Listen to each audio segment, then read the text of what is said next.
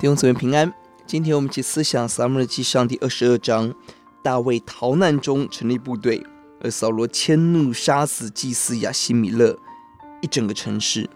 经文分三段，一到五节是大卫逃到亚杜兰洞，成立了部队；六到十九节，扫罗追杀大卫，迁怒杀死祭司全城；二十二三节，大卫保护亚希米勒之子亚比亚他。这时候我们看到有两个以色列的王，一个是躲在旷野山寨树林的大卫王，跟随他的四百位杂牌军窘迫欠债苦恼者，还有先知加得；另一位。是坐在垂丝柳树下的扫罗，拿着枪左右众臣仆，手握经济大权、军事大权，完整的祭祀制度。表面上扫罗有绝对的优势，但神与大卫同在。两个人对神、神的子民截然不同的态度。我们看到大卫顺服先知，在第五节，先知家的对大卫说：“不要住在山寨，往犹大地去。”大卫离开那里，进入。哈列的树林，即便在逃难中，大卫得到先知引导，勇敢的顺服，走跟随神的路。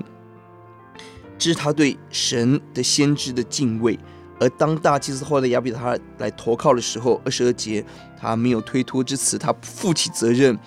你父亲的死是因着我，他用自己的性命，二十三节来担保亚比达他的安全。你看，这时候大卫作诗诗篇五十二篇，面对恶人的毒舌，他选择仰望神的怜悯慈爱，等候神的刑罚，信心的诗歌。反观扫罗王，因着亚希米勒无意间帮助大卫，他一口咬定亚希米勒叛变，下令杀祭司，所以以色列的臣仆没有一个人敢杀大祭司，而唯一一个外邦人以东人多益，成为扫罗最贴心的部属。杀亚希米勒，杀全家，杀全城。祭司在穿着细麻布以弗得的时候，八十五个祭司家族被杀，毫无怜悯的，连同男女孩童、吃奶的都不放过。在扫罗眼中，自己的王位最重要，一切拦阻的势力要除之后快，毫无敬畏的杀祭司，这样流血的罪，上帝不能放过。弟兄姊妹，两个王，我们是在逃难中有神同在的王，还是我们坐在王位？却离开上帝的王，我们祷告，主啊，帮助我们不看眼眼见，让我们要你真实的同在，敬畏你，顺服你的话，听我们的祷告，奉主的名，阿门。